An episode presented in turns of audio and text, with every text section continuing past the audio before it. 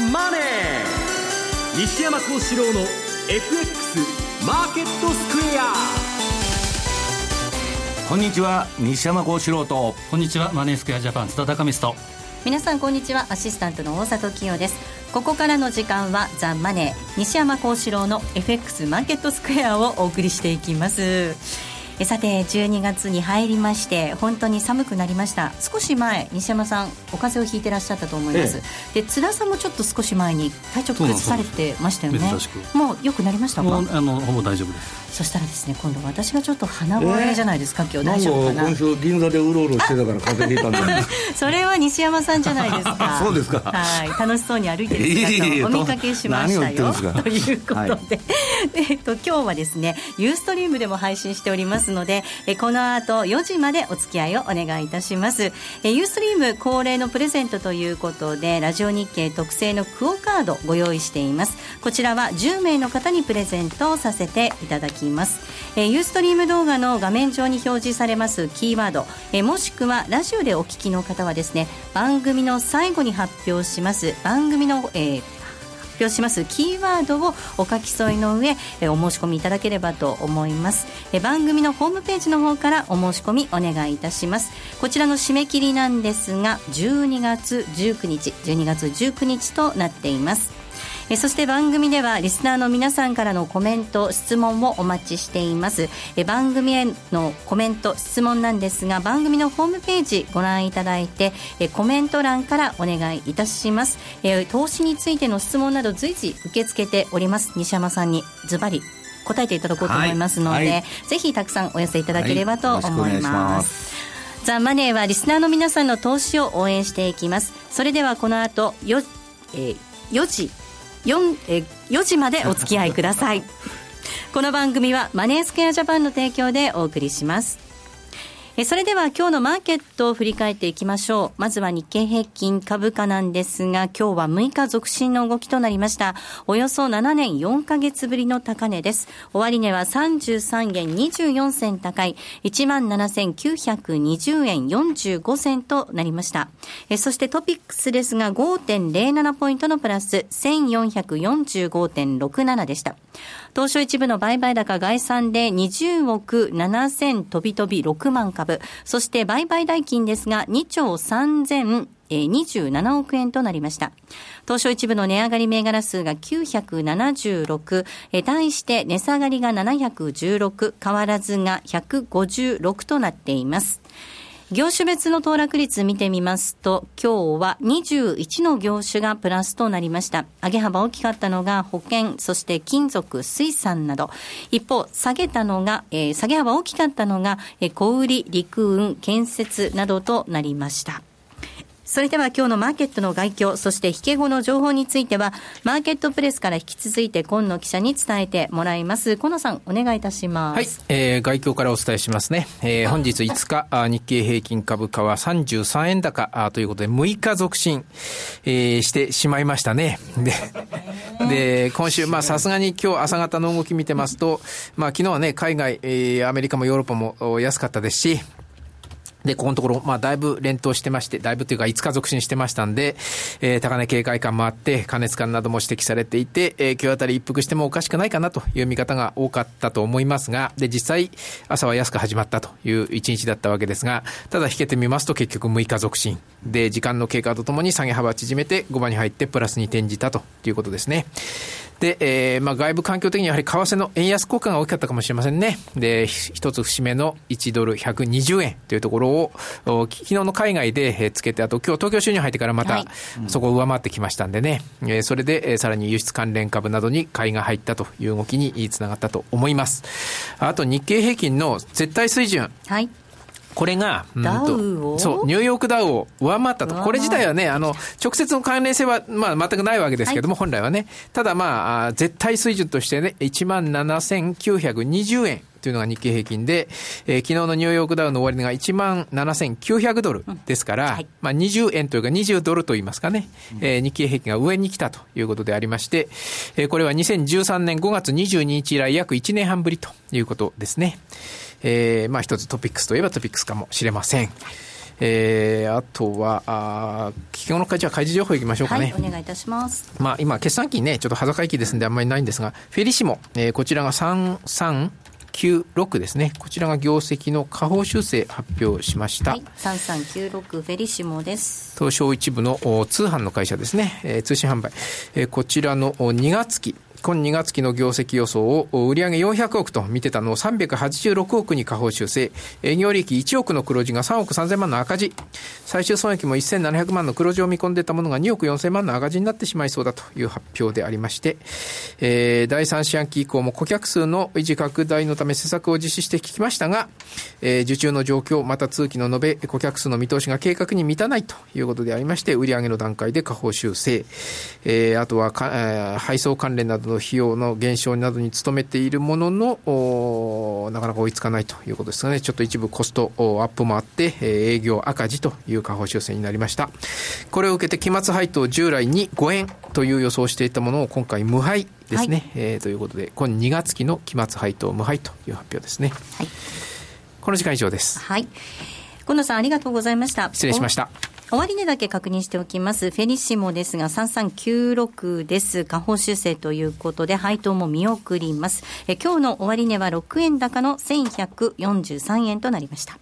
では続いて、為替市場を見ていきましょう。えまずは、主な通貨のレートを確認します。えドル円なんですが、この時間120円の丸3、丸6。そして、ユーロ円が148円5361。えユーロドルですが、1.237578での推移となっています。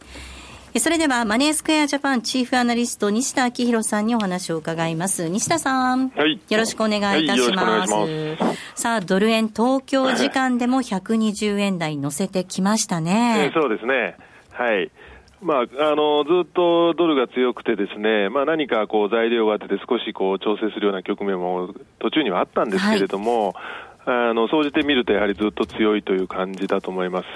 でこれはやはりそのアメリカとですね、まあ、その他の国、特に日本やユーロ圏ということになると思うんですけれども、まあ、その景気の格差であったりとか、やはり金融政策の方向性の違いっていうのがまあかなりはっきりしてますんでね、まあ、そういったところが低流にある中で、まあ、少しずつこうドルが買われてきているというようなことだと思うんですよね。はい。まあ確かにその日本とアメリカの状況、景況感、明確に違い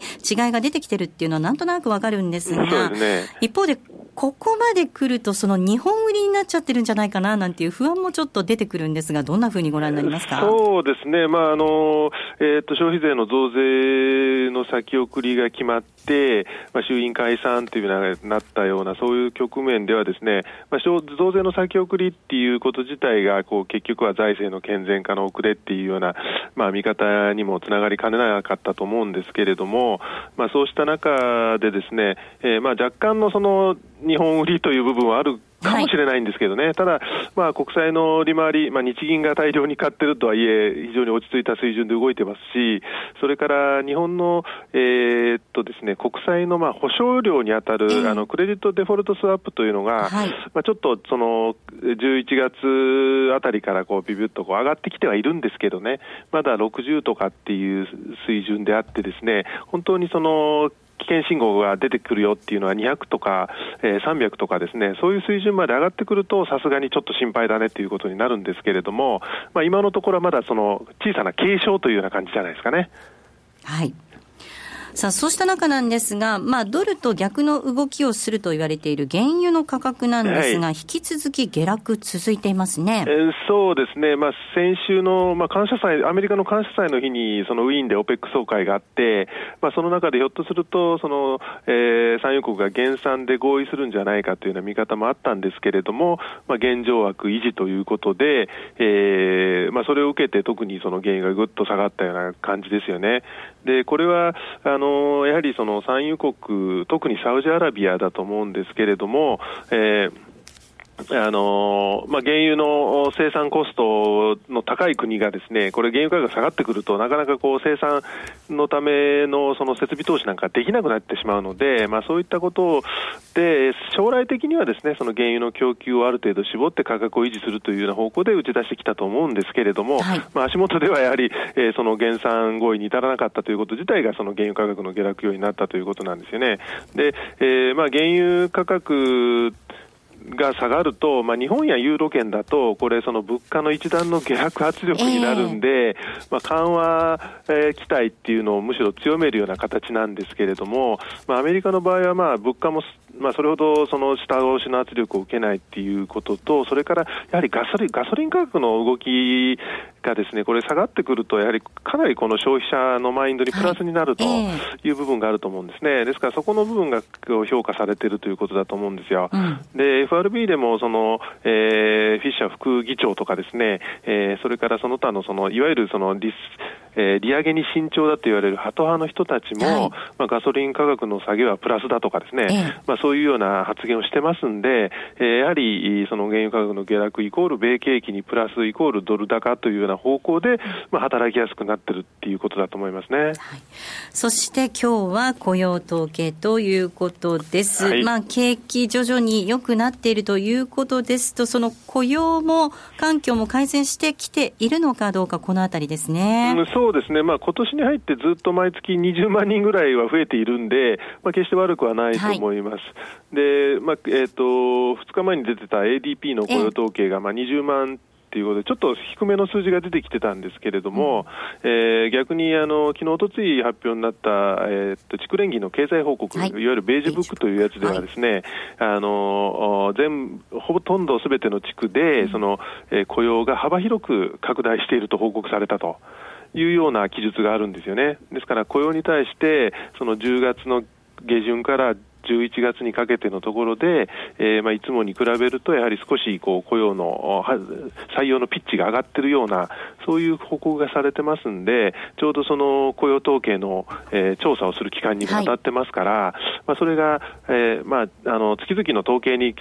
ストレートに反映されるかどうかっていうのはちょっとわからない部分もあるんですけれども、まあ、雇用に対する評価がプラスになっているということは、まあ、雇用統計、今日の分もですね、ひょっとすると、そのここまで大体体20万人から22、3万っていうのが毎月の平均だったと思いますけれども、まあ、それを上回ってくる可能性もあるのかなと。まあ、特にそのクリスマス商戦に向けて、まあ、クリスマス商戦自体、出足はあんまり良くないみたいなんですけれども、はい、割とその今年はいいんじゃないかっていう見方が強かったですから、まあ、小売業者なんかがその商戦を睨んで、えー、早くに販売員をこう手当てするというようなことをしてたとすると、うん、まあ、その部分は少しですね、えー、こういうの上振れ材料になるのかなというふうに思いますんで、まあ、そういういう結果が出てきても全くおかしくないなと思いますね。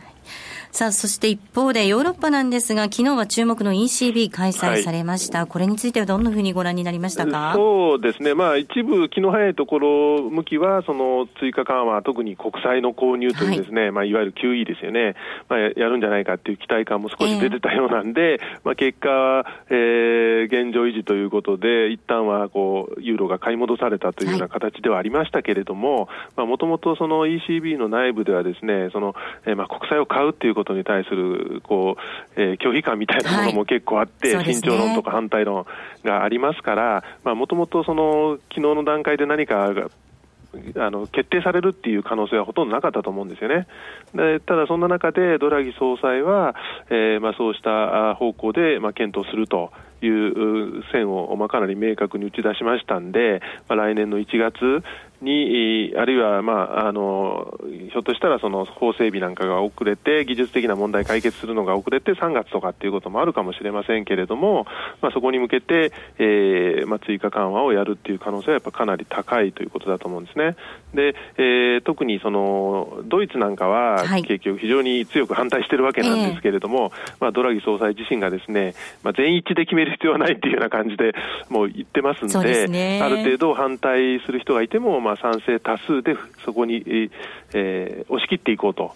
いうような感じがもう強く出てきてますんで、まあ、かなりこうやる可能性は高いのかなということだと思いますね。で、あの来週はですね、えー、っと ECB がその T エルトロという、えー、目的を限っったその資金の供給っていうのを、第2回目をやるんですね。で9月にやった時はこれは、まあ、あまり良くなかったんですね銀行からの資金の取り入れっていうのがほとんどなかったのであの期待外れだったんですけれども、まあ、来週、それでかなりこう強く、えー、銀行が資金を借り入れたらひょっとすると、まあ、追加の緩和策っていうのはやる必要がないっていう方向に傾くかもしれませんけれども、えー、今のところですね ECB が持っているその TL トロであったり、えー、他の資産担保証券の購入とかっていうそういうツールではですね、まあ、ECB が目指している、えー、その資産の総資産を、まあ、今の2兆ユーロから3兆ユーロにするっていうのはですね、まあ、かなり無理だと思うんですね。ですから来週のその結果なんかを見た上で、まあ、やはり追加的に新たな、えー、対策が必要だという認識が強まる可能性がありますんで、まあ、そうしたものも経た上でですね、やはりこう年明けて、えー、何か明確な方針が打ち出されるという可能性が高いんだろうなと。で、マーケットの方はそこに向けて、えー、追加緩和の期待、あるいはもちゃんとやってねという催促というような形での、まあ、ユーロがこう下値を探るようなですね、はい、まあ、そういう動きになる可能性が高いのかなというふうに思ってますね。はい、えー、西田さんありがとうございました、はい、どうもありがとうございました。えー、それではここで一旦 CM を挟みます。気になるレースが今すぐ聞ける。ラジオ日経のレース実況をナビダイヤルでお届けします。開催日のレースはライブで3か月前までのレースは録音でいつでも聞けます電話番号は0570-008460 0570-008460 0570を走ろうと覚えてください。情報量無料かかるのは通話料のみ。ガイダンスに従ってご利用ください。ソニーの卓上ラジオ ICF-M780N は好評発売中。デザイン操作性もシンプルなホームラジオです。ラジオ日経のほか AM、FM が受信できます。お休みタイマーと目覚ましタイマー機能付きで価格は税込1万800円送料500円。お申し込みは0335954730ラジオ日経通販ショップサウンロードまたはネットショップサウンロードまで。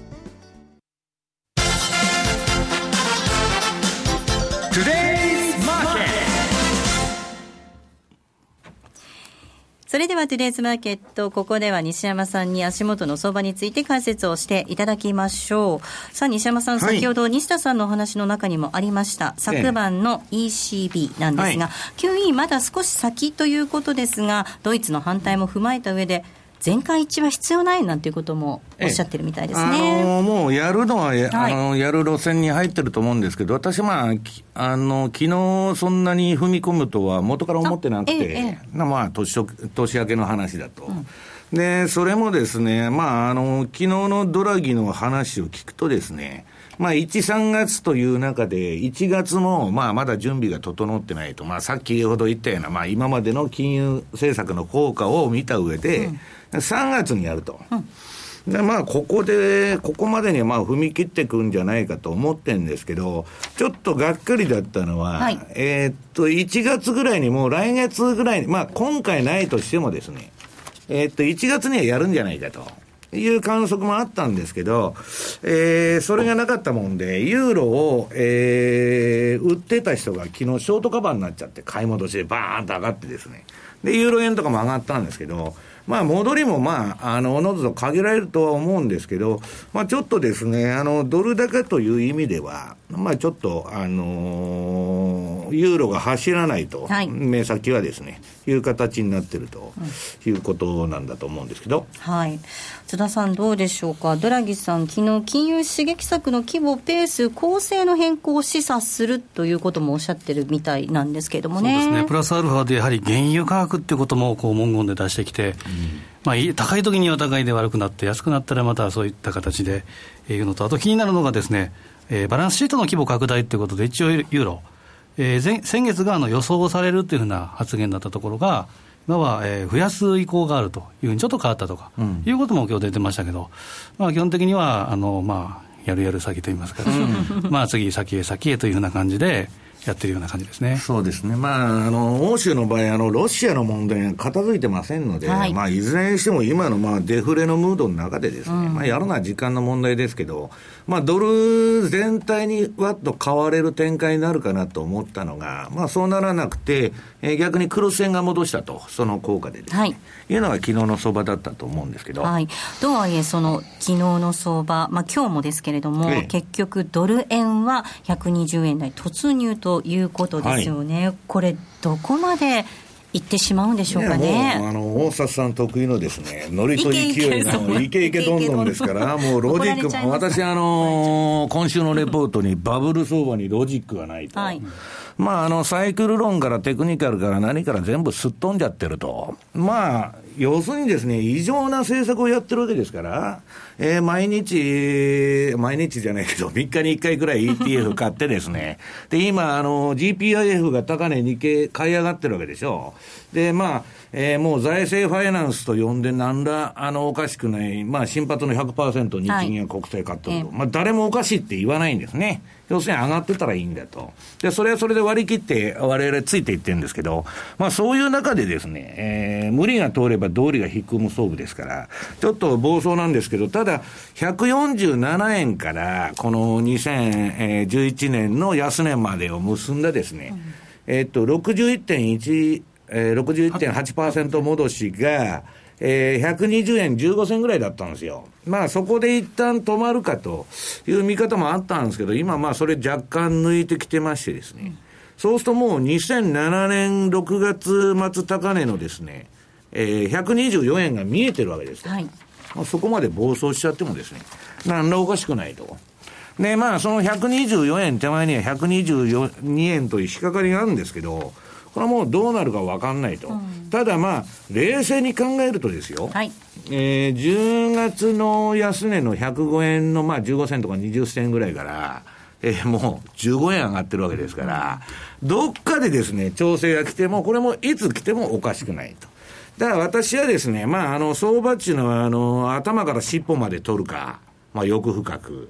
えー、あんこだけ取るかという問題なんだけど、あんこだけ取るんだったら、もうこの120円超は売りたいなと。私は個人的には思ってるんです。で、今、この120円超のところで、まあ、差し値しといてですね、えー、中期的なポジションの、まあ、半分ぐらいは売っとこうと。ただ、今、あの、種玉がなくなっちゃうと、これ、暴走相場で、上持ってかれちゃう可能性ありますんで、はいえー、まあ、そういう意味ではですね、半分は残しているというのが結論でございます。はい。津田さん、どうでしょう？これ、調整もあり得るということを踏まえた上で乗らないといけないっていうことになりそうですね。そうですね。あの中にはあの頭も尻尾も欲しいっていう方いらっしゃるので、わからないではない。わからないではない、ね、やっぱお客様の問い合わせ多いのがですね、年内どこ、やっぱどこか、どこまでかっていうのがやっぱ多いんですね。あのね、ちょっと変わっちゃったのは、あの、自民が大勝ちするって言っとるでしょ、300, 300議席だとか、はい、そうするとね、あの、円安がこのまま、まあ、あの、この前19円で、あの、牽制入れたんですけど、25円ぐらいはもう認めざるを得ないんじゃないかと、アベノミクス信任されたと、だから円安になって当然でしょと。いう意味で、そういうまあ観測が出てる、このもう14日が一つのポイント、うん、あと12月17日は、まあ今週、今日もあのスタンレー・フィッシャーがビデオレターの講演するんですけど、はい、今週すでに2回出てきまして、まあ、あの12月の17日の FOMC 終わった後あの FOMC でですね、まあ、文言外れるんじゃないかと。いうことになってまして、これもまあ、ちょっとアメリカの金利上昇要因で、まあ、ドル買い要因ですから、うん、まあ、ドラギの、えー、QE はちょっと先送りになってるんですけど、まあ、そういう意味ではですね、えー、今、ドルを売る理由何もないんで、うんまあ、あの、私なんかは、ええー、あの、まじない売りですよね。半分売っといたらとりあえず安心だと。でもっと上がるんじゃないかと いうことでやってるだけで、相場感はもうドル高に何にも変更はないと思います。はい、ここまではトゥデズマーケットをお送りしました。CD 金井さやかの90日で仕上げる TOEIC テストステップバイステップコーチング好評発売中。500分にも及ぶ音声ファイルとボリュームたっぷりの PDF ファイルを1枚に収納。しっかり確実にテストに向けた指導を受けることができます。お値段は税込5400円送料500円。お申し込みお問い合わせは0335954730ラジオ日経通販ショップサウンロードまで。ラジオ日経ポッドキャスト。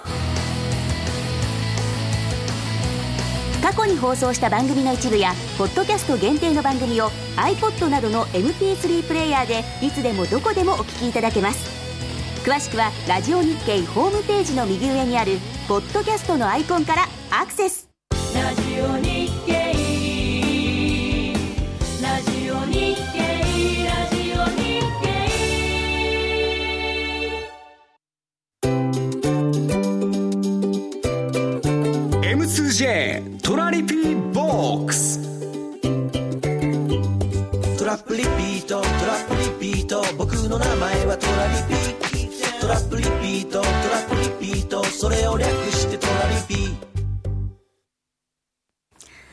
このコーナーでは FX 取引の考え方について津田さんに教えていただくコーナーです。はい、津田さん、よろしくお願いいたします。はい、ます。さあ、実はですね、私、先々週からですね、えー、バーチャルの取引でトルコリラ円にチャレンジをいたしておりましてですね引き続きなんですが今週もちょっと結果をご報告させていただいてもよろしいですか？報告できる内容でした。どうぞ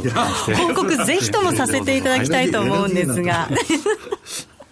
今週はですね、えっと、ドル円のトラップトレードと、あとトルコリラ円のトラリピというのを2本。うん。柱で行いました。で、結果なんですけど、トータルで2万円ほどのプラス。これはスワップは含まないで2万円ほどのプラスでした。で、ドル円のトラップトレードは、えっ、ー、と、今週の月曜日と火曜日に仕掛けたんですが、117円の70から118円60ぐらいのレ、えー、60のレンジで実践おきに1万通貨ずつ。で、えっ、ー、と、これは、えっ、と、もう全部利食いをしてしまいまして、うん、えー、今は雇用統計控えてるというのもあるので、手を出さないでおこうかなと思って。イベント前にポジション整理しました。はい、はい、イベント前にちょっと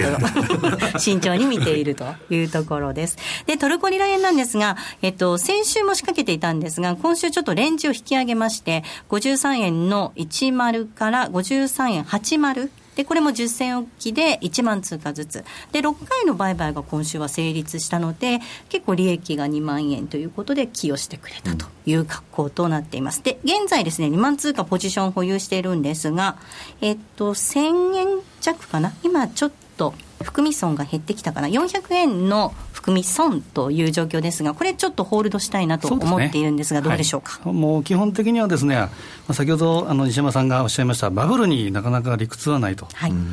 えーまあ、上昇トレンドっていうのはですね、これはもうやっぱりついていかないといけないと。うん、でまずはあの、えー、やっぱホールドするといいますか、ポジションを持つということが大事だと思うので、でお客様でもやはり多いのがですね、トルコ、はい。えー、これはバイアンドホールドで、えー、ゆっくり持ってる方、で種玉というふうに言われます。えー、これは、えー、キャピタルゲン、はい、為替差益と、プラスインカムゲン、うん、これはですねあのサンクスギビングなんかでちょっと、えー、スワップが変わったりはしたんですけど、うん、基本的には、えー、相対的に非常に高いスワップですから、これを両方入ってくるっていうことで、今、ホールドしてる方が多いんですね。で、これはですね、どういうふうに見てるかというと、半年、1年、もっと2年とかですね、それ以上先ずっと長く見てるんですね。で、そこを持った上で、例えば、えー、ドル円のトラリピを仕掛けるとか。あとはトルコでもやってみてもいいと思うんですけど、昨日くしくもあの当社のホームページ、マイページで動画を撮らせていただいたんですけど、うん、トレンド相場に合致するトラリピっていうのはですね、最小限のトラリピのフォーメーションを作っておいて、それを情報へスイッチしていく。スイッチしていくんですね。はい、でじじと持つこともこれトラリピですけど、うん、一旦キャンセルしてあげて、一番確率の高さのところにそのフォーメーションを当てはめてあげる、はい、でまたスイッチすると。いうふうにしておけばですね、うん、これは、まあ、確率にかけるゲームが相場ですから、確率の高いところっていうことで、収益を出している方が多いですね、まあ、だから今、対局円安動かないってことだから、まあ、種玉を持ってないと、まあ、どうしようもないということですね。そう考えると私こまめにドル円なんかも全部リグっちゃってきたんですけど少し残しておくっていうことも必要だったっていうまあ、利食いは大事ですね、利食いは本当に、あの利食いはいいんだけど、まあ、うん、まあ、あのー、さっきも言いましたように、15円上がってるわけですから、はい、まあ、今度持つんなら、うん、どっか調整局面が入った大きなとこ、はい、でそれまでは今言ったように、ちょこちょこちょこちょこ回してるってことでいいと思うんですけど。うんさあ、そして津田さん、はい、えっ、とですね、先週ちょっと比嘉さんからもご指摘を受けたんですが、維持率注意しなさいということで、今週は私は本当に維持率っていうのを意識しながらトレードをするようにしましした、今の時点で4000% 超えてる。維持率。ご指摘というより、なんか出席のような感じえらい高すぎるんじゃないですか、それはそ逆に今度大きすぎる。基本はですね、あの維持率を見るのはですね、まあ、どれが正解ってことはないんですけど、はい、実質レバレッジの計算の仕方がですね、ええ、2500割る自身の維持率、これをやるとですね、うん、実質レバレッジが出てくるんですね。はい。よく西山さんなんかもセミナーなんかで2倍、3倍、2倍程度でいいんじゃないかと、うん、長く続けていくためには、うん、ということをおっしゃってます。うん。ぱり2倍、3倍しておけばですね、これはまあリスク、まあ、当然ないことはないですけど、うん、やっぱ最小限に抑える。よく言うのがですね、あのウォーレン・バフェットの、えー、投資の参加条の第3条、うん、借金をするなと、はい、借金というのは要はレバレッジのことですね、無理をするなということですから、その辺は非常にこの辺のトレンド相場はですね、抑えていきたい、えー、実質レバレッジを抑えていきたいところですね。うん、はい、ここまでは M2J トラリピボックスをお送りしました。この度、マネースクエアジャパンは、10月のホールディングス体制への移行を記念して、お客様の運用成績をプラスにする可能性の挑戦として、マネースクエアプラスプロジェクトをスタートしました。プラス、それはお客様の運用成績をプラスにする可能性への挑戦。プラスにこだわる理由。お客様の資産がプラスになることがマネースクエアの成長につながる。プラスにさらなる可能性をホールディングス体制を礎に、より広く可能性を模索するという、プラスに込められた思いを一つずつ形にしてまいります。プロジェクト第1弾としまして、通貨戦略に新しい可能性をのもと、9月20日より新通貨ペア、トルコリラ円の取り扱いを開始いたします。高金利で価格帯の安さと変動の大きさを併せ持つ新興国ならではのダイナミズムこそが大きな魅力であるトルコリラ。当社にこれまでなかった特徴を持つ通貨ペアであり、当社独自の発注管理機能、トラリピにもマッチしている通貨ペアです。今後のマネースクエアプラスプロジェクトにご期待ください。マネースクエアジャパンが提供する外国為替証拠金取引は、外国為替相場の変動や各国市場金利の変動により損失を被ることがあるほか、その損失は投資金額を上回る恐れがあります。また、トラップリピート違反団は取引の利益を保証するものではありません。取引説明書をはじめ、契約締結前交付書面などの内容を十分にお読みいただき、ご理解の上お取引ください。なお取引に際しては所定の手数料がかかります。金融商品取引業者関東財務局長金賞第2797号株式会社マネースクエアジャパン。西山幸四郎の FX マーケットスクエア。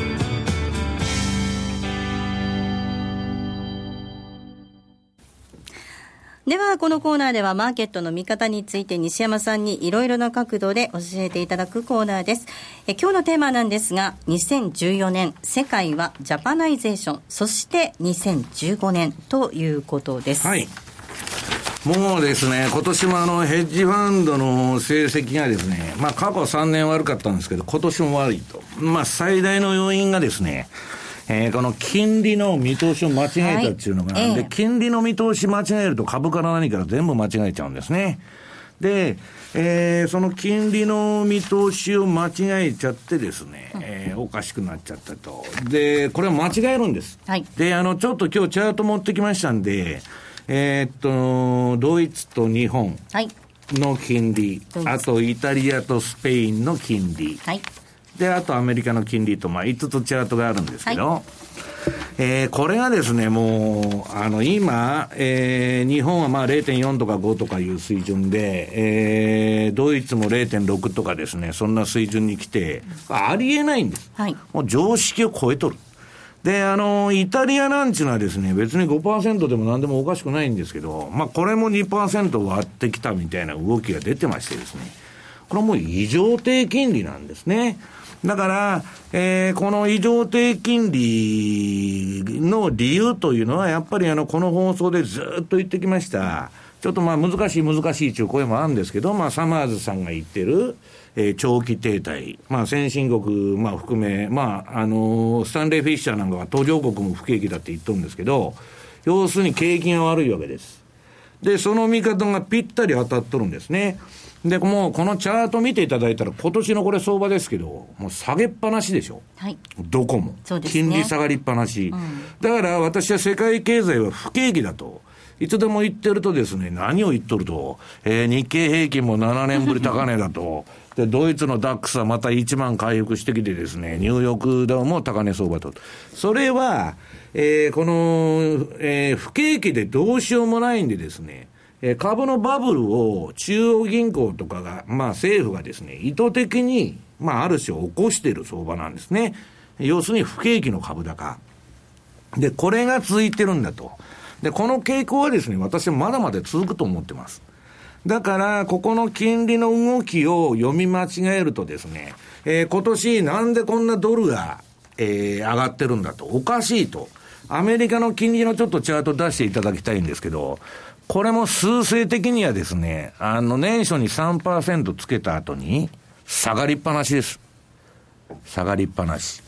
ということはですね、こんなドルの金利が上がらないのに、ドル高は行き過ぎてる、おかしいって言うんですけど、はいえー、皆さんさっきのイタリアの金利がですね、2%以下とか、スペインが1.8とかですね、そんなんだったら、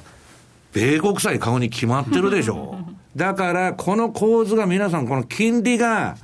す、え、べ、ての、その、世界の流れを変えていくんです。今、あの、えー、金利ハンティングって言われてて、そういう意味からはさっきのトルコリラみたいな、みんな金利に飢えてるんです。うん、で、その中で、アメリカの、私が90年代を徹してですね、はい、もうドルはどういう時に上がるんだろうということをですね、調べた結果、他国に比べて相対的に金利が高い時なんですね。そうするとこの10年債の金利見ると、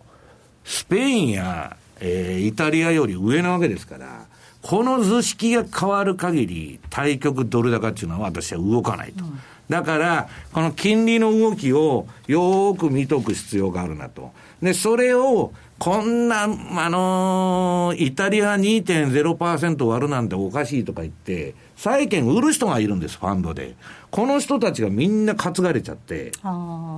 ええ、要するに金利上昇にかけて失敗してるんですね。えー、で、米債もそういう動きが続いてたんですけど、今もうショートカバーがあの入ってですね、参ったしたと。そうすると、アメリカの、えー、国債を売る人が今いなくなってると。いうような状況でですね。で、まあ他国から見たら、こんなその運用難の中ですね、えー、アメリカの、えー、国債が買われる動きが続くと。だからドル高が続くと。うん、まあ、非常に単純な理由なんですね。で、もう一方で、じゃあこんなイタリアだとかですね、えー、スペインの国債誰が買ってんだ、はい、これもういつでも言ってますように、現地の銀行が、もうあの、バーゼル3とか、まあ、ビス、規制って言われてるんですけど、自己資本比率。はい、これがまあ、銀行の規制がうるさくなって、リスク取れないんです。そうすると、えー、現地の人は自国通貨だけでの自国国債を買う場合、まあ、あの、リスクウェイトって言うんですけど、これがゼロだと。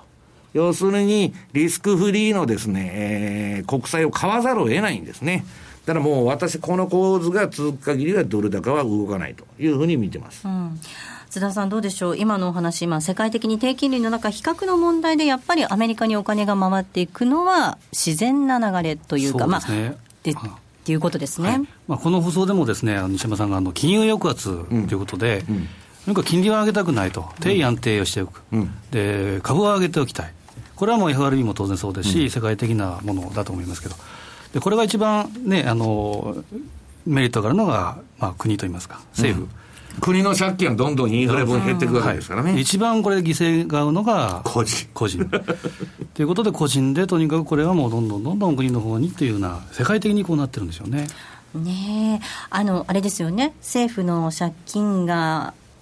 莫大になってるので、1000兆、例えば日本超えてて、金利上がったらアウトでしょ、うん。うん、で金利はとにかく日銀が全部買って上げさせないと、でそのバーゼル3とかいろいろ法律があって、ですねこれも金融抑圧になるように持ってきてるんです、2010年に。でえー、要するに、ハイパーインフレにしたらですね、えー、大根1本1兆円ですと。それは1000兆円の借金も楽ですけど、そんなことは誰もできませんので、そうすると毎年 2%, 2とか3%のインフレで、で、金利ゼロにしといたらですね、政府の借金だけ減っていって、で、株は上がるし、国債は売られないと。日銀が今、アベノミクスで、えー、国債買ってるっていうのは株上げるためでなくて、この金融抑圧を成功させるためというのが第一の目標ですから、だから、まあそんな難しい話は置いといてですね、はい、考えないといけないのは、もう円はその80円ぐらいから今120円になってるんですから、めちゃくちゃ、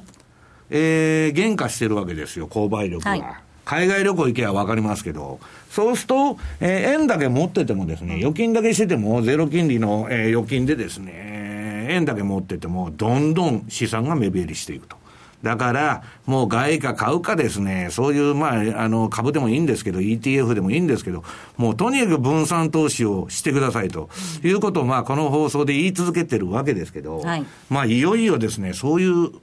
切迫した状況になってきてるんじゃないかなと。いうふうに思います。うん、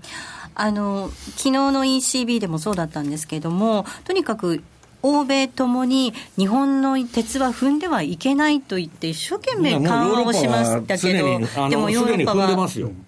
だからアメリカが日本にもっと財政出動するしろとかね、もうとんでもないことで、自分のところの穴ぼこだらけの道を直せと、私は言いたいんですけど、とにかくアメリカは日本とドイツに緩和をやらして、自分たちは出口で逃げていこうというですね、えー、なんか昔のプラザ合意の時とドイツと日本が、ね、ですね、犠牲になってですね、アメリカの援護射撃をするっていう構図は今も変わってないなという気がするんですけど、それでただぼーっと見てたら、はい、我々の資産減っちゃうと。だから先ほど津田さんが言われたように、はい、レバレッジ2、3倍でいいんです。そこで外貨で、外貨を持つということが、やっぱり大切なんじゃないですかね。となってくると、そのレバレッジをそれほど高めずに、リスク資産を持つ、うん、高いとね、途中の変動で追い出されちゃうんです。うん、だから、要するに、その、なんだっけ、その今に、レバレッジ25倍ですか。はいパンパンにしてる人がいるんですけど、なんか例えば口先介入が出たとかなんかで急落したらですね、一気に万歳になっちゃうんで、私はだからまあ、あの、津田さんともよく言ってるんですけど、相場は資産管理が先頭に行くんです。あと当てるゲームとか儲けるゲームはその後にあるんだと。だからそこのところだけはですね、えー、ぜひ気をつけてレバレッジを上げないようにということは言っておきたいと思います。ここまでは西山幸四郎の FX マーケットスクエアをお送りしました。気になるレースが今すぐ聞ける。ラジオ日経のレース実況をナビダイヤルでお届けします。開催日のレースはライブで、3ヶ月前までのレースは録音でいつでも聞けます。電話番号は0570-008460 0570-008460 0570を走ろうと覚えてください。情報量無料かかるのは通話料のみ。ガイダンスに従ってご利用ください。ソニーの卓上ラジオ ICF-M780N は好評発売中。デザイン操作性もシンプルなホームラジオです。ラジオ日経のほか AM、FM が受信できます。お休みタイマーと目覚ましタイマー機能付きで価格は税込1万800円送料500円。お申し込みは0335954730ラジオ日経通販ショップサウンロードまたはネットショップサウンロードまで。M2JFX 投資戦略。さあ、このコーナーでは、えー、来週に向けて M2J の FX の投資戦略を伺っていきます。では、津田さん、お願いいたします。はい、えー、来週注目したいのはですね、えー、ニュージーランドドルに注目したいなと。でやっぱ高金利通貨ということで、当社のお客様にも非常に人気があったんですけど、ちょっと今、トルコにゴーンとこう抜かれてきてるんですけど、えー、チャートで見たいのが、まずそのトルコを見てみるとですね、ちょっと今日も、えー、出てくると思うんですけど、これが、えー、ボリンジャーバンドと、あとパラボリック付け加えたもの。でこれは非常に綺麗な美しい形をして、えー、プラス1シグマ、プラス2シグマの間で推移しているっていうのは、これはもうまさにあの上昇バンド多く、でプラス1シグマ割り込むまではということで、基本的にはですね、まあ、成り行きでもいいのかなと追いついて、ポジション持っておいてということでもいいと思うんですけど、はい、でニュージーランドをちょっと見てみるとですね、えー、昨日からこれパラボリックの回転感、ローソク足の下に、えー、SAR というストップリバースが、えー、回転感になっているということもあってですね、これは、まあ、これ、騙してるのもあってですね、えー、レンジ相場もあるんですけど、基本的には下値、ね、しっかりの今、予想かなということで、あとは、えー、来週の11日、これ、RBNZ、これ3.5で据え置きだろうというふうに言われてますけど、うん、えー、こういったところにも注目したいので、まあ、ニュージーランドと注目したいなと思ってますね。はいえその他ドル円についてはどうでしょうか？です、ね、ドル円に関しても,、えー、関してもですね、これは、えー、前回セミナー、まあ、当社のセミナー行った時もですね、パラボリックが変わったら、しかし上に抜けそうですねっていうところで、えー、回転感で、で、上に抜けてるので、またプラス1シグマ、プラス2シグマ、上昇バンド枠に今乗っかってきてるようなところ。えで、まあ、安定的にまだ推移するのかなと、目指すところはやはり先ほどおっしゃった124円、うん、2007年の6月、このあたりまでは見ていいのかなというふうに思いますね。うんどうでしょう、西山さん、このニュージーランドドル円、はい、そしてドル円の動き私はね、もう全部分散性と言っとんですよ。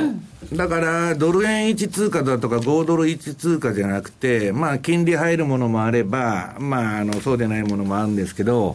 まあ、何が来るかわからないんで、えー、分散しましょうと。分散すると標準偏差が下がってですね、運用が安定すると、私はいつでも言っとんですけど、だからまあ、そういう意味ではですね、まあ、ニュージー5ドルっていうのは今、ちょっとあの、ややもたついてるんですけど、えー、まあ、押したところは、あの、今週の水曜動画、マネースクエアのですね、えー、水曜動画でもやったんですけど、まあ、あの、拾っていきたいなということは思っています。うんえさて、来週に、えー、トラリピ投資戦略なんですが、来週月曜日にはもっと練られた戦略が M2J で取引されているお客様限定で見ることができますので、えー、ぜひ講座を開設していただいて、レポートを活用していただければと思います。まあ、それにしても、トルコリラ円も引き続き私もトレード頑張っていきたいなと思っておりますので、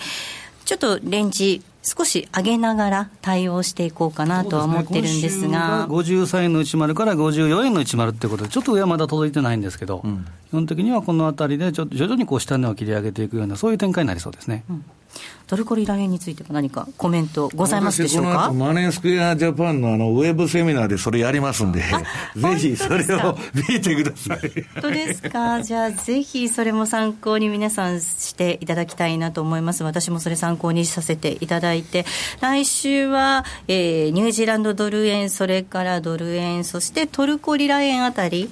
3つ柱立ててやってみようかなというかね、今日の雇用統計の結果っていうのは、すごい重要なんですよ。はい、で、まあ、あの、もう経済指標によってね、まあ、あの、スタンレー・フィッシャーが文言を外したとかなんだとかいろんなことを言っとるんで、うん、えっと、ちょっと金利の動きにも変化が出るかもわからない。まあ、株はそういう意味で金利上がるとちょっと、あの、まずいこともあるかもわからないんですけど、はいまあ、雇用統計後の動きですね。で、これで来週の火曜日以降もう相場が走るようだったらですね、なんかわーっと年内いっちゃうんじゃないかという可能性もあるし、また一回押すのかもわかりませんけど、まあ、とりあえず、あの、今回の雇用統計っていうのはですね、あのー、結構、まあ、内容がですね、えー、重要じゃないかなと。いうふうに思ってるんですけど、はいまあ昨日も金利は低下して2.2341ということなんですけど、この金利がどうやって動いてくるかですね、その雇用統計、ね、まあ、金利がそんなに私、上がるというのは、もう全然見てないんです。うん、ええはい、要するに、まああのこういうですね、なんだっけ、もう、あの先ほど言った金利の情勢ですから、はい、えー、イタリアやスペインの国債買うよりも、米債買った方がいいのは当たり前ですから、はい、この構図が続く限りは、まあそんなに上昇しないと。いうふうに見てます。はい。ここまでは M2JFX 投資戦略をお届けしました。えさて、お送りしてまいりましたザ・マネー西山孝四郎の FX マーケットスクエア、そろそろお別れのお時間なんですが、え今週は月1ユーストの日の恒例プレゼントということで、えー、皆さんにプレゼントご応募いただくためのキーワードがございますので、西山さんお願いいたします。はい、えー、リスナー感謝デーです。はい。リスナー感謝デー。今週のキーワードなんですがリスナー感謝デーということです。このキーワードお書き添えの上ご応募いただければと思います。え締め切りなんですが12月19日です。締め切りは12月19日です。たくさんのご応募お待ちしております。ではそろそろお別れのお時間です。ここまでのお相手は西山幸四郎とマネースケジャパン津田隆光と大里清でした。さようなら。この番組はマネースクエアジャパンの提供でお送りしましたさよなら。